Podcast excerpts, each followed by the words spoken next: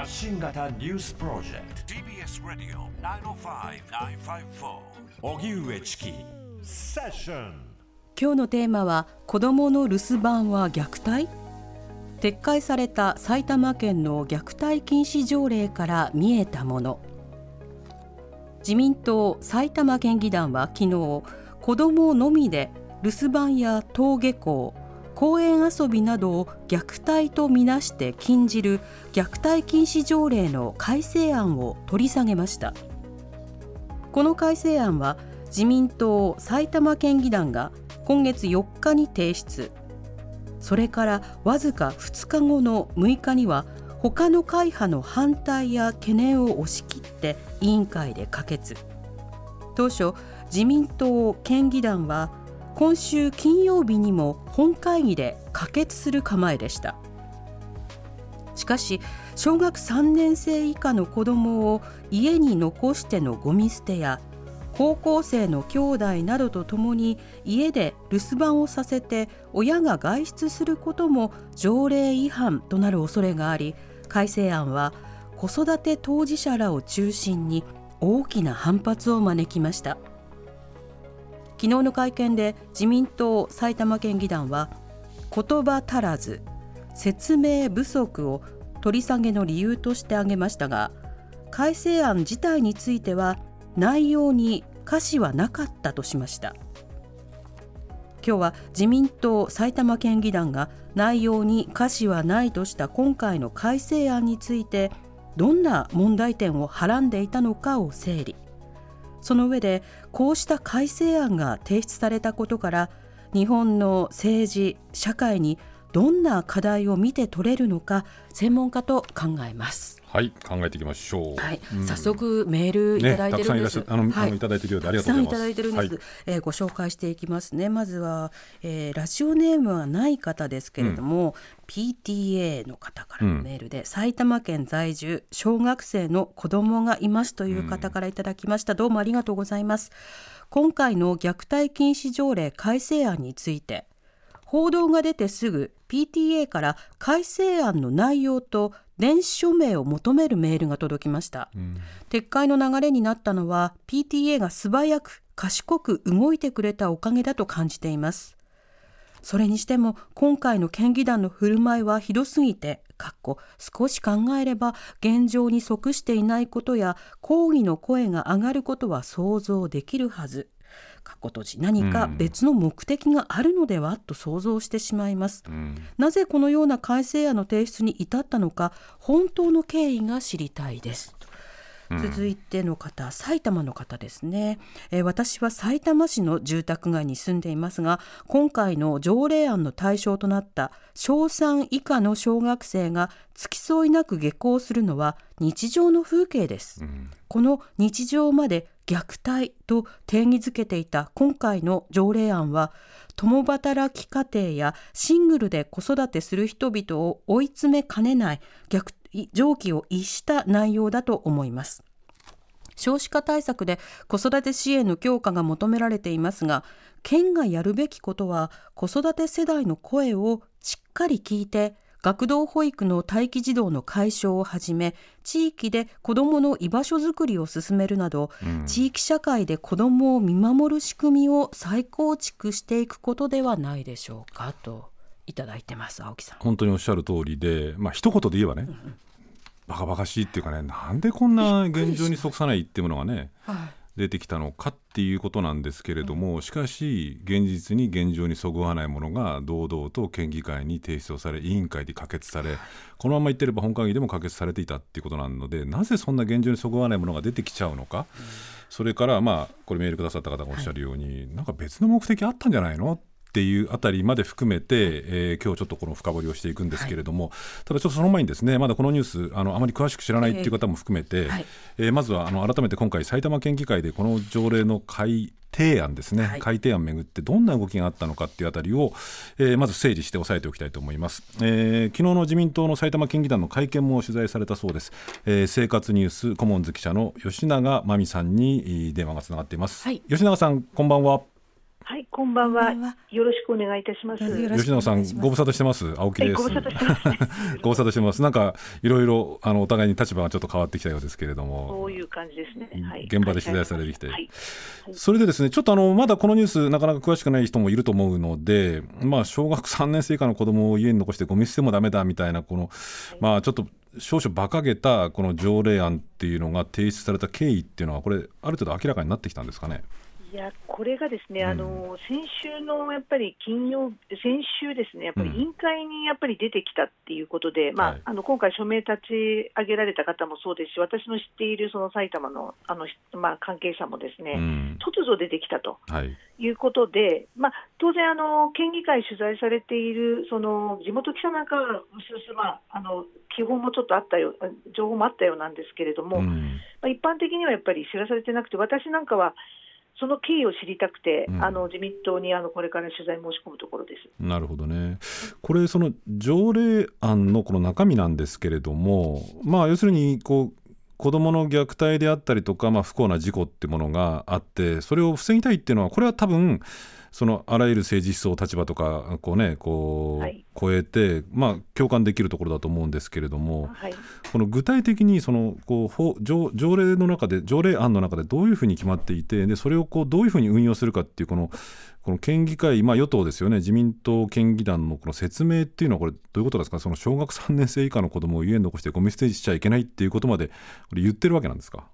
そうですね。あの、うん。委員会でやっぱりそういった発言をしたということで、うん。まあ、傍聴された方からも出てますし、うん。取材した記者からも出てるとうん。いうことです。ですので、あの特にあのそれが大げさに報道されているとか、そういうことではないと思います。その条文の解釈をこう極端に解釈すればこうなる例えば高校生の兄弟とともにこう子供を家で留守番させて親が外出したのも条例違反だっていう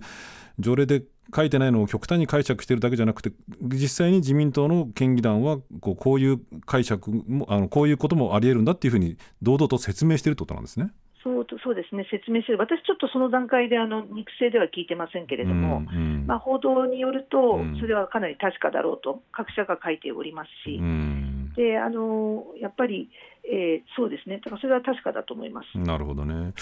で昨日の自民党の埼玉県議団の、まあ、会見では、まあ、これ、まあ、一応この条例案さすがにまずいっていうんで撤回することになったわけですけれども、言葉足らずとか説明不足っていう言葉は出たんだけどこれ委員会で採決をしてでこう説明不足であってこうってことは本質的には間違ってなかったっていう立場なわけですかまだ。そうですね、あのそこに関しては、ですね、まあ、やはりあの質疑応答でも結構聞かれてたと思うんですが、うん。やっぱり内容に、あのその条例案っていうか、条例改正案ですね、うん。の内容構成に可視はないうん。というのと、やっぱり、まあ、今回、拙速にこういう形で採決して説明不足だと思うんですが、ですし、住民の意見が反映されてないような状況ですけれども、それに対しても条例のその、まあまあ、なんですか手続きですよね、可決までの手続き、委員会での手続き、まあ、本会議までもかもしれませんけれども、可視はなかったと。うん。いうふうに言ってまして、あくまで説明不足が問題で今回取り下げると。うん。いうことで、本会議を前に、まあ、異例の取り下げを行ったという感じです。これその条例案、まあ、今回議員立法なわけですよねこれね。っていうことは、まあ、条例案を作成する過程でこれ例えばそのなんていうのかなこう市民の意見であるとかあるいはその専門家の意見であるとかそういうそのこう専門知みたいなものを取り入れてこう作っているっていうようなことっていうのはなかったんですか？いやあのやはりもともとこの条例案自体がですね、うん。あの議員提案でできているものなんですね、ではい。そして自民党内で PT を、いわゆるプロジェクトチームという作業部会みたいなものを作って立ち上げられているもので、うん。今回もですね私あの、あのまあ、会見で質問したんです。うん。あの当然、専門家がねあの、まあ、助言しているだろうと思ったので、うん。お名前も含めて教えてくださいと。いうふうに言ったら、あのまあ、なんていうんですかね、あの PT が、まあ、関わってるけど、我々はちょっとそこまで把握してないのか、まあ、言えないのかちょっとわからないんですけれど、少なくともそこで明言されることはありませんでした。うんあとはもう一つ気になっているのが、これは条例の改正案なんですね。うんうんうん。ですから、ゼロベースから、まあ、いわゆるこういう事実があって、この問題を対処しようという立法事実があった上での、いわゆるそういう条例作りではなくて、うん。もともとある条例を改正するというものなんですね、はい。ですから当然、今これ、埼玉県が運用している条例なんです。うん。ですので、うん当然、その細かいこう虐待とかセンシティブな内容ですから、うんまあ、県がね、うん。まあ、本来であれば、その内容について一緒になって吟味していくようなこと、もしくはアドバイスを出すとかということはあったんじゃないかと、うん。それもき、まあ、県の会はどうですかと聞いたときには、はっきりとはそこではあのおっしゃらってませんでしたけれども、十分これは県もですね、うん。中身を知っていたと思われます。うん。これ吉永さんがまあこれ取材をしてみてですね、はい。そのまあこれそのね今のこうジェンダーのこう状況でいうとどうしてもまあこれ女性の方がやっぱり子育てにこう携わる率が多いっていうまあそもそもの問題もあるんですけれどもただまあ現実にそういう状況があって例えば議員の中でこうこれはちょっと非現実現実的なんじゃないのとかっていうのが例えば女性の議員さんなんかがいらっしゃって子育てしているような議員さんがいらっしゃったりとかすればあるいは男性でもそうだと思うんですけれどそういう声がやっぱりこうじゃあ専門家から出たか出ないかは別としても議員団の中から出てもおかしくない気がするんですけれども。いや、もうで出ておかしくないと思いますうんね、やはりあのそれはあの、まあ、ただですね、やはり自民党、まあ、今回、埼玉県議団ですね、うん非常にこう女性の数が少ないと。どれくらいなんですか、だったと思うんですがう、んあの最大会派なんですけれども、うん。非常にその女性の数が少ないということで、うんうんやはりあのその女性がいたとしても、ですうね、ん。その声がきちっとその県議団の中で反映されているのかどうかっていうのは、確かに怪しいなというふうに思います。うん。ですから、出てたかもしれません、もしかしたら思ってたかもしれません。うん。ただそれを汲み取るだけの状況が果たして本当にあったのかというのは、私なんかはちょっとそこを考えてしまいます。はい最後に一つだけなんですけれどこれまあ撤回ってことになったわけですけれどもこのまあ責任もそうですけれどもそのなんでこんなものができてきたのかっていうような検証作業っていうのはこれ県議会あるいは自民党県議団の中あるいはそのこうまあこう市民あの埼玉県民も含めたような形でやるっていうような動きっていうのはあるんですか？いや、それは特に私の方ではあの聞いてません。聞いてないただあの、うんあの自民党の中で今回これを受けて、まああのまあ、何かしらこう取り下げてるだけなんだと取り下げてるだけに終わってますけれども、うんうん。まあ、今後本来であればですねあの住民の意見を聞いてですねうん。変わっていくべきだろうと思いますけど、うん。具体的にはちょっと私の方ではキャッチしてません。なるほどね。わかりました。ありがとうございました、ありがとうございました。はいえー生活ニュースコモンズ記者の吉永真美さんでした。はい、この後は今回の虐待禁止条例の改正案が改定案がどんな問題点をはらんでいたのか、専門家と考え直し、考えていきます。TBS ラジ Session. Main session. オメインセッション TBS ラジオキーステーションに生放送でお送りしている発信型ニュースプロジェクトセッション。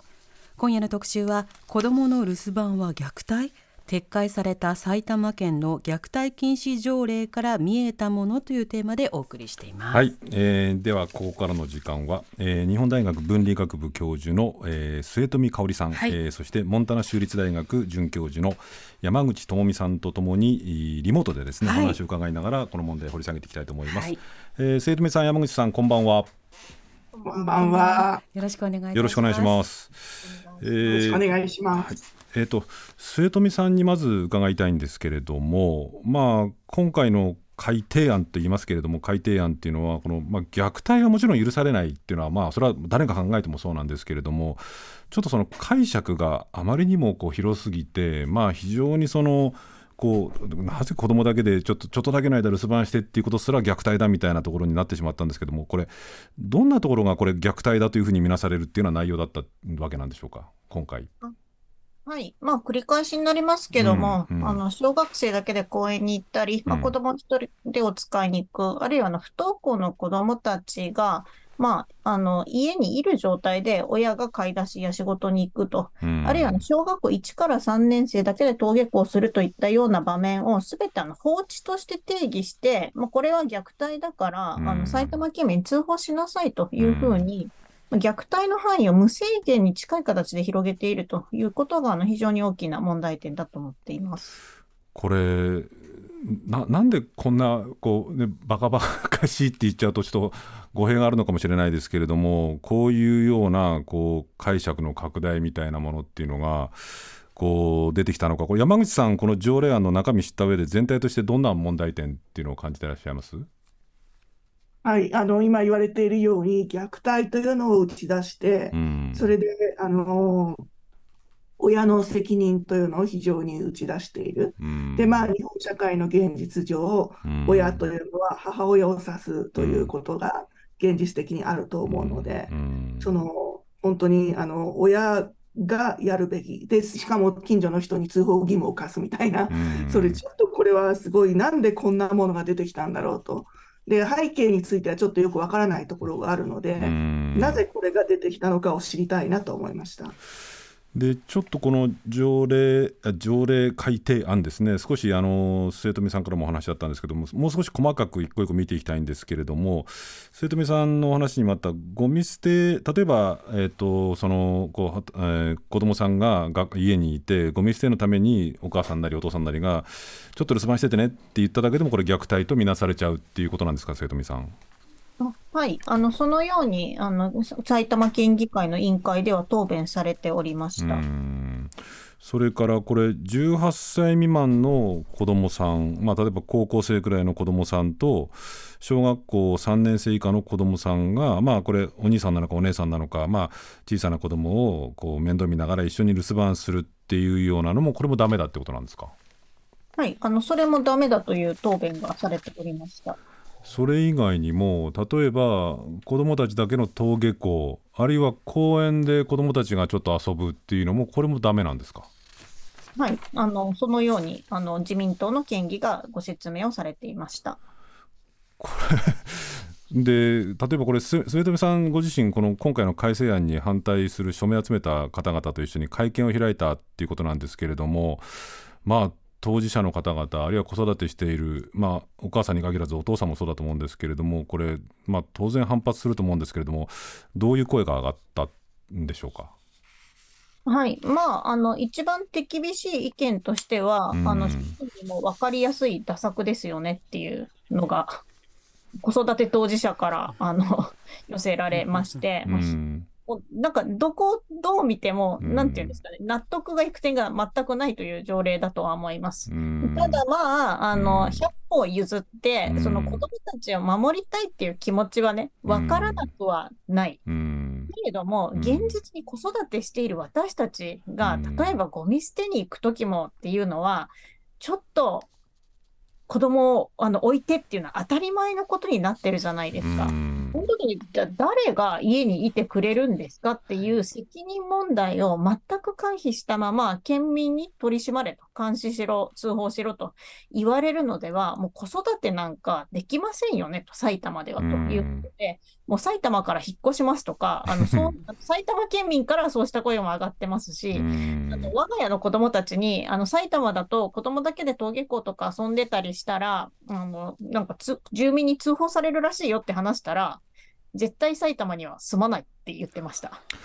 これ、まあ、あのその監視っていうところをちょっと後ほども話したいんですけれども本当にその例えば子どもさんが本当に目の前とかあの虐待を受けてるっていう場面を目撃したりとかその凄まじい声を聞いたりとかしたら通報するっていうのはこれはまあ当然市民の義務でありやらなくちゃいけないと思うんですけども逆に言うとなんかねその子育てしているこうこお親御さんをなんかこう市民社会で全員でなんかこうきちんとやってるかなんか監視しようみたいななんかこの社会ってなんかちょっと異常な感じするんですけれどもなんかメールが今はい届いてるんですね。はい、えーラジオネームはとこさん38歳の方からいただいたメールです、どうもありがとうございます。埼玉県在住の小学生を育てている母親です。この条例改正案を初めて聞いた時え意味わかんないんだけどというのが率直な感想でした。幼い子供を一人にするのは確かに安全面で心配ですが例えば朝8時までのゴミ捨てのたびに慌ただしい朝まだパジャマの子を引き連れていちいち出かけろといやいや無理でしょう、でもそれが4月から虐待になる？信じられない改正案でした今小1の息子は授業の時間が他学年より短いので12年生だけで早く帰ってきます。条例に違反状態の日々です。毎日お迎えに行って下校に付き添うなどできません。自身も反対の署名をしたり他のママ友にも署名をしてほしいと促したりこの短い時間の中で声をかけました。撤回されてほっとしています。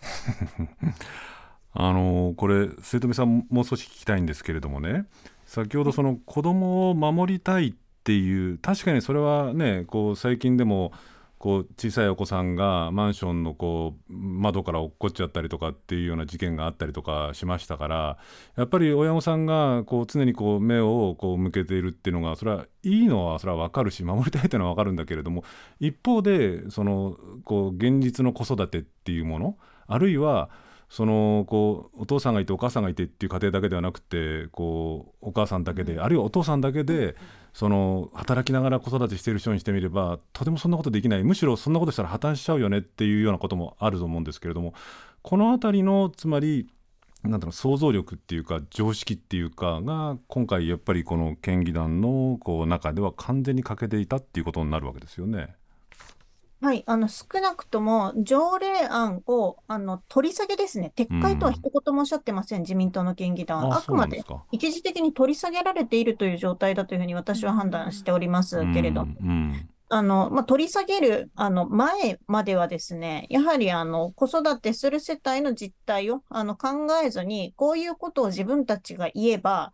あの、子育て当事者の意識が変わるだろうみたいなことも答弁でおっしゃっ、答弁じゃない、会見でおっしゃってたと思うんですけれども、特にかなり一方的な、あの、うん。発想というのが、まあ、目立つ、目立ったなということですね。これあの先ほど現場で取材したあの記者の方にもちょっと伺ったんですけれども例えば専門家の方であるとかあるいはこういう問題であれば実際にその子育てをしているこう親御さんの声であったりとかっていうものを耳を傾けながら子供を守る方策をできるだけ尽くしつつ一方でその子育てしている家庭の現実性みたいなものとこう両方バランスを見てこう条例を作っていくっていうようなことが必要だったと思うんですけどどうもこれ見てると専門家の方だったりとか現場の子育てしているこう家庭お父さんお母さんに聞いてる節は全くないんですよねこれね。まだですね、自民党の、うん。あの、まあ、と、あの、本会議での答弁では、うん。パブリックコメントはしていますっておっしゃってるんですね。うん。ただし、うん。その内容は公表できませんとされているので、うん。そこに子育て当事者の意見が含まれていたのか、含まれていたとして、どのような意見であったのかが全くわからないという意味では、うんまあ手続きとしては全く不十分であっただろうというふうに思います。まあ、うんそもそもこうした条例案を、あの、まあ、立ち止まることなく、もう議会に出してしまうという時点で、おそらく子育て当事者の声というのを、あの、こあの、顧みてない。あるいはの子供自身ですよね、うん行動を制限されるのは。うん子供自身の声も聞いていないということで、あの、まあ、かなり、あの、問題がある手続きであっただろうということは指摘できるかと思います。これパブパブリックコメントは取っているって言ってるわけですね。はい。あの、で、私自身うんも、どの時点でど、ど、どういうことで、どういう方式でパブリックコメント取られたんだろうかっていうのを、まあ、うんちょっとあの、今日の署名、あの、要望書の提出や、あの、会見の、あの、サポートもしておりましたから、バタバタしておりましたけれども、合間合間で探そうとしてるんですが、うん。でもまだエビデンスが見つかってないんです。しかもだってこれあの、どなたか見つけたら、あの、教えていただきたいなと思うんですがそうですね、なんはい。かこれ聞いてる方で、なんかね、こうもし調べて見つかった方がいたら、ぜひ教えメールで教えてもらいたいんですけれど、そうですねしかしこれで、しかもこれ、パブリックコメントを取った、で、取ったんだとすれば、パブリックだから、それはこういう、まあ、もちろん、どこそこの誰それさんのパブリックコメントですっていうところまで出さなくてもいいけど、どんなパブリックコメントがあったかっていうことも、これしめ、出せないって言ってるわけですか？はい、あの私が理解しているパブリックコメントというのは、うん。まあ、個人情報をしあの、まあ、侵害しないあの、うん。あのしない形で、このような意見が出ましたよって、少なくとも大枠のまとめの意見みたいな、こ例えば賛成の立場からこうだとか、反対の立場からこうだのようなあの意見がまとめられたものはあの開示されると理解しているんですけれども、うん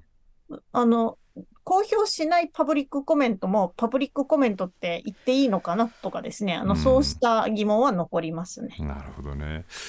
山口さんね、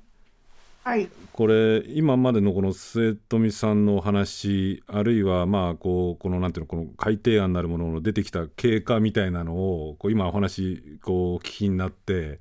どうどう思われますか？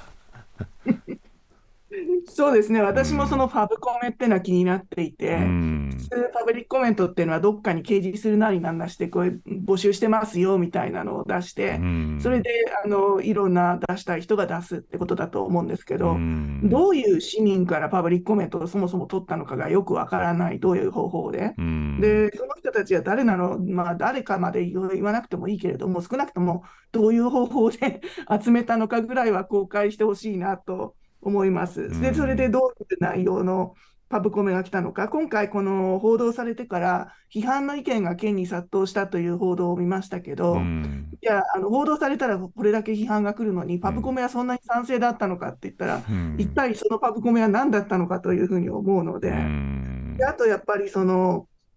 なんでこんなに急いで、うん。あの条例を改正しなきゃいけなかったのかがさっぱりわからないという、あの知らんいきなりなんか委員会で通りましたって報道があって、でうん。ぶわーっと批判が盛り上がって、うん。それで今回出しますみたいな、うん。で結局出さなかったとはいえ、なんかすごく慌ただしい、全く、あのー県民の間の議論とかする余地もないぐらいの急ぎぶりでうん。通そうとしてたような印象があるので、何だったんだろうなと。で、今後これまだ続けるのかなっていうのも非常に気になりますね。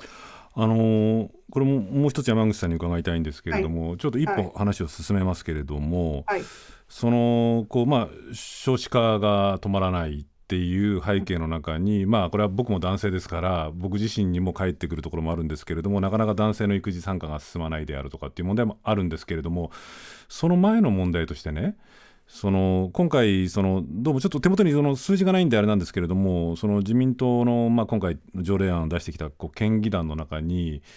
まあ、女性がほとんどいないと いうようなところもある、だからつまり、まあ、はっきり言えば、おっさん政治が、まあ、こういうなんかこう、その背景は別としても、なんかこういう現状と全くそぐわないような条例案を平気で出そうとしたっていうようなところにつながってきているような気がするんですけれども、このあたり、山口さん、ちょっとご専門も含めて、どういうふうにご覧になりますか？そうですね、あの、うん。うんさっき見たら、あの3人ですね、女性の自民党のあ3人ですか、そうか、山口さんの方がお詳しくて、自民党の県議団の中に 女性は3人しかいないんですね。で、その人たちも役員とかをやってる感じじゃないので、うんやっぱりその自民党の県議団、すごくたくさんい、あの埼玉県自民党強いので、たくさんんいる中で、あのその人たちの意見があったとしても、どれだけ届く状況なのかもよくわからないし、まあ、そもそも数が少ないというのもあると思いますし、でだからやっぱりその、であの先ほどあの記者さんのお話の中で、県も見てるんじゃないかみたいなお話だったと思うんですけど、ご担当の人とかも結構女性はいるんじゃないかと思うんですよ。でその方々はこう、この条例案どう思ったのかなと、あの県で働くにしても、子供をあの全く放置できないとなると、働く女性についにとっては非常に厳しい状況なんじゃないかと思うので、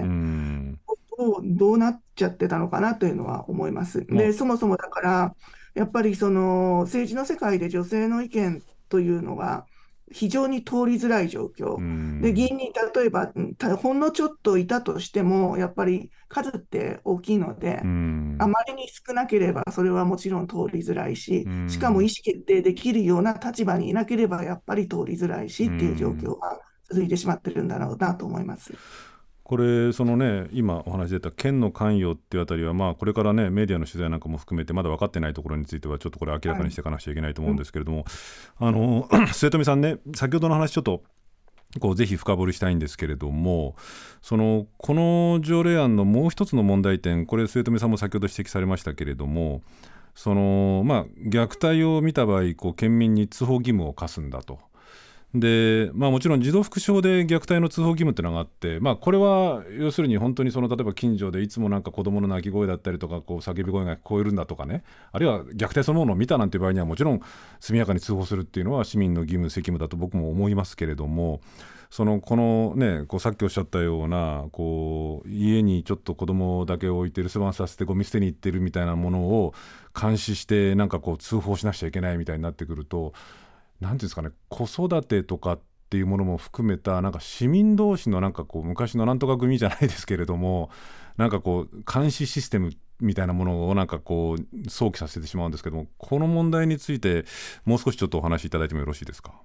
はい。まあ、端的に申し上げると、監視社会を作ろうという意図が明確にある、あの、条例改正案だったんだと私は思っています。で、あの、特にですね、この話を聞いたときに、あの、学校関係者ですとか、あるいはあの児童相談所に関わられる方、あるいは埼玉県下で子どもの支援の活動をされてらっしゃるあの大人たちからも非常にあの懸念の声が高かったんですよね。特に今は公園で子どもたちが遊んでいるだけでのうるさいと言っての警察に通報するような住民というのが一定数いる状態であると。で、そこに、あの、こうした条例が、あの、何の子供を大事にするメッセージもなく入れられてしまえば、もう学校にも警察にも子供たちの通報が殺到してしまいますよねと。で、そんな中で子供たちが安心して生きていけますかと。で、それは自走も同じであるということで、本来守られなきゃいけないあの子どもたちの通報まで、その膨大な通報の中に埋もれていってしまうんではないかというような懸念もあると。であるいはあの学童や子ども食堂といあの学習支援との居場所についてもですね、やはりそこに行くまでに、当然あの、今のシステムだと1人で行かなきゃいけないっていう場合はあるんですよね。気をつけておいでっていうような約束は、当然どの居場所さんでもされてらっしゃいますけれども、そこまで通報されたら、あの居場所につながらなきゃいけない子どもたちが居場所からもう遮断されてしまう、そんなあの社会になっていいんですかと、埼玉がこんな風になってしまったら、私たち子どもをあのサポートすることすら許されないんでしょうかということで、あの団体さんたちもですね、うん、やはりこんなことはやめてほしいという要望をお取りまとめであるというふうに伺っております。これ今そのまさに末留さんのお話にも出ましたけれども、まあ、子どもを大事にするメッセージと同時に、まあ、それは国レベル政府レベルあるいはその県レベル自治体レベルでもそうですけれどもそのまあ、虐待を防ぐんだっていうんであれば虐待を防ぎましょう。で一方でその例えば埼玉県として育児支援策であるとか僕埼玉の状況あまり詳しく知らなくてあれなんですけれどもそのこう育児支援あるいは子育て支援あるいは子どもに対する支援あるいは貧困児童に対する支援みたいなものっていうのもこれ同時にこうこう県議会なんかでこう議論をするっていうような風潮っていうのは埼玉県議会ではやっぱりあったんですか？あの私自身もですね、うん、あの直近、直近というか埼玉県議会のあの議事録の検索システムを使って、はい、例えば、じゃあこの条例が、あの、まあ、議案として出てくる前に、シッターを充実させましょうですとか、あるいはあの埼玉県の学童の待機児童も非常に多いんですね。特にあの、まあ、タワーマンションとか建っているあの鉄道沿線の自治体さんはどこもあの学童だけじゃなくて、保育園も待機児童いる状態で増えて増えているという自治体さんも多い中で、県も支援して、まあ、しっかりと待機児童あの解消しましょうみたいなことをやってるのかといったら、全然そうじゃないです。むしろ、例えばなんですが、東京都では一般的になっている保育士さんの確保のために、保育士さんにあのなってくれたら一時金出しますよみたいな奨励金を東京とかの自治体出してるんですよね。これ、埼玉はそれを出してない自治体があるために、埼玉から東京に保育士さんが流出している状態なんですよ。保育士不足で、あの保育園あの 増やせなくて待機児童が生まれているみたいな状態を解消しきってないんですよ。むしろあのそれを早くやりましょうみたいなあの質疑があのあるぐらいなんですけど、そうした意味では、ど何をどう頑張ってきたのかよくわからない。ただ、あの大野知事はじめ、はい、あの埼玉県庁の皆さんたち一生懸命そういう問題なんとかしようと頑張ってこられたことは確かなんだけれども、で県議会でもやろうやろうって言ってるけど、ん。なんかなかなかまとまった取り組みがあのされている形跡がないというのが現状だろうというふうに分析しております。にもかかわらず、今回のような現実離れというか、現状離れした条例の改定案というのだけが出てくるってことなんですけれど、これ、末富さんにも山口さんにもちょっと順番にお伺いしたいんですけれども、どうなんですかね、その例えば子どもだけで登下校するっていうのは、まあ、ある意味でこうどこにでもある情景でもあるし、逆に言えばもちろん子どもを一義的に育てるのは親御さんではあるんだけれどもやっぱりこう社会全体で見守って社会全体で子どもさんたちの安全を確保しながらこう社会が育てていくっていうようなこう考えも僕は一方で必要だと思うんですけれど今回のその条例改定案っていうものの中身を見るとやっぱ基本的にもう全部親にやらせるんだっていうような、まあ、ある意味強いなんか意志というかですねもう全部親の責任なんだっていうようなこう意志を感じるんですけれどもこういうその社会とこう子育てをしている親御さん子どもさんをこう社会で支援するっていうものをなんか拒否するようなこう気配を感じるようなところっていうのがあると思うんですけどこのあたりまずじゃあ生徒さんからいかがですか？はい。あの少なくとも条例案そのものから読み取れるメッセージは今、青木さんがおっしゃった通りだと思います。で、まあ、埼玉県議団の方あ、埼玉の自民党県議団の方のご説明では、まあ、あのこの条例によって、そういう子育て支援を充実できることになるんだっていうなんかことをおっしゃってたんですけれども、これ、どどういうことなんですか？があの監視して通報しろっていう条例なので、それのどこがあの例えばしあの学童とかの保育保育園待機児童をなくすとかですね。あど、どんな世帯でもシッターが利用できるように県が補助してくれるとかですね、そういうメッセージが一切感じられないなとは。いう状態ではありますね。これあの瀬戸さん僕知らなかったんですけど何？そのこの条例案によってだからまあこうゴミ捨てしてる間の留守番もご虐待だとか子供同士が遊んでいるのも虐待だとか登下校子供だけで行くのも虐待だみたいな条例案によってその子育て支援とかそういうことにつながるんだって言ってるわけなんですか？その県県議会の人たちは。はいあのっていう趣旨のことを会見でおっしゃっておられましたけれども。あ意味が分かんないですよね。もうなんかあのそのロジックがどうやって成り立つのかは私も大変興味がありますけれども。そうですよね。まああんまり笑っちゃいけないけどなんかもうちょっとあまりにもバカバカしくてちょっとついつい笑ってしまうんですけれども山口さんこの点その、社会との子育てっていうものをどう捉えるのかっていう、まあこう部分がこのちらりちらりと、まあ、ちょっと後半でもそのあたりぜひもう少し深掘りしていくんですけれどもまずそのこの社会なのかこう親が全部責任を持つのかみたいなこうありようっていうののところから何か見えてくるものっていうのはないですか？そうですね、親の責任っていうのは、あの2006年、安倍政権時代の教育基本法改正で、第10条家庭教育という項目が入ったことで、うん、あの一義的な教育あの責任を持つのは親である、まあ、保護者であるっていうような条文が入ってきて、それからどんどんあの政府、行政によるあの家庭教育支援の政策が進んできた、うん、でその埼玉は非常にそれがある意味進んでいる県なんですね、家庭教育支援の施策が。で、その、その、あの、家庭教育支援の文脈だと、むしろ具体的な子育て支援よりも、親の意識改革であるみたいな、そういうような方向性だと思うので、それにはなんか非常に合致してしまっている。それが、あの、どういう背景で合致しちゃったのか、たまたま偶然なのか、まあ、ちょっとあの経緯がよくわからないので、なんとも言えないんですけれども、ただ、その全体的な方向性、教育基本法の改正版に基づいた家庭教育支援という方向性には合ってしまっていて、で家庭教育支援の場合も、虐待だとかいじめだとか、そういう、あのそれを防ぐためにするのだ、だから親がちゃんとあの子育てに関わって意識を改革しましょうみたいな、そういうところにつながっていくので、それとは非常にぴったり合ってしまうというところがあると思います。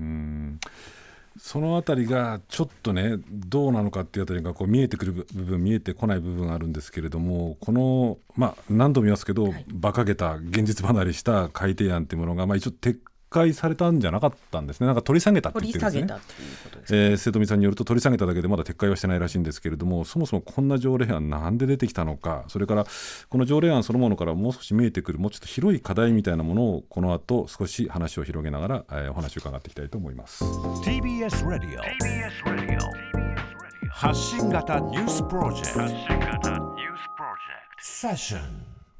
TBS ラジオキーステーションに生放送でお送りしています。発信型ニュースプロジェクトセッション。今日の特集は子どもの留守番は虐待、うん、撤回された埼玉県の虐待禁止条例から見えたものというテーマで、えー、日本大学文理学部教授の末富香織さんそしてモンタナ州立大学准教授の山口智美さんにリモートでお話伺っております。引き続きどうぞよろしくお願いします、うんえー、とこれだから撤回じゃなくて、はい。うん、あの末富さんによると、はい、まだ取り下げと いうことですよね。はい、えーと、ちょっと山口さんから伺っていきます、今の先ほどのちょっと話の続きなんですけれども、山口さん、あの宗教右派とフェミニズムっていう著書もおありになって、まあ、僕自身もあの日本会議のような、まあ、宗教右派を取材してきたんで、ちょっとこその辺興味あるんですけれども、まあ、先ほど教育基本法の話もちょっと出てきましたけれども、そのこれはまあある種イデオロギー論争にちょっと近いところもあるんですけれども子どもっていうのは家庭で育てるんだ。だからあれ子ども庁も子ども家庭庁になったりとかしてですね、ね。はい、どうしてもその子育てをこの伝統的家族化におそらくもあの基づくんでしょうけれどもこうあの子育ては家庭のものの責任なんだ責任なんだって言ってる匂いと今回のこう条例案条例改定案というものがなんか同じ匂いするんですけれどもこの辺りもう少しちょっとお話しいただいてもよろしいですか？そうですね、だから、あの今回の条例案は、そのあの全く家庭教育支援の流れと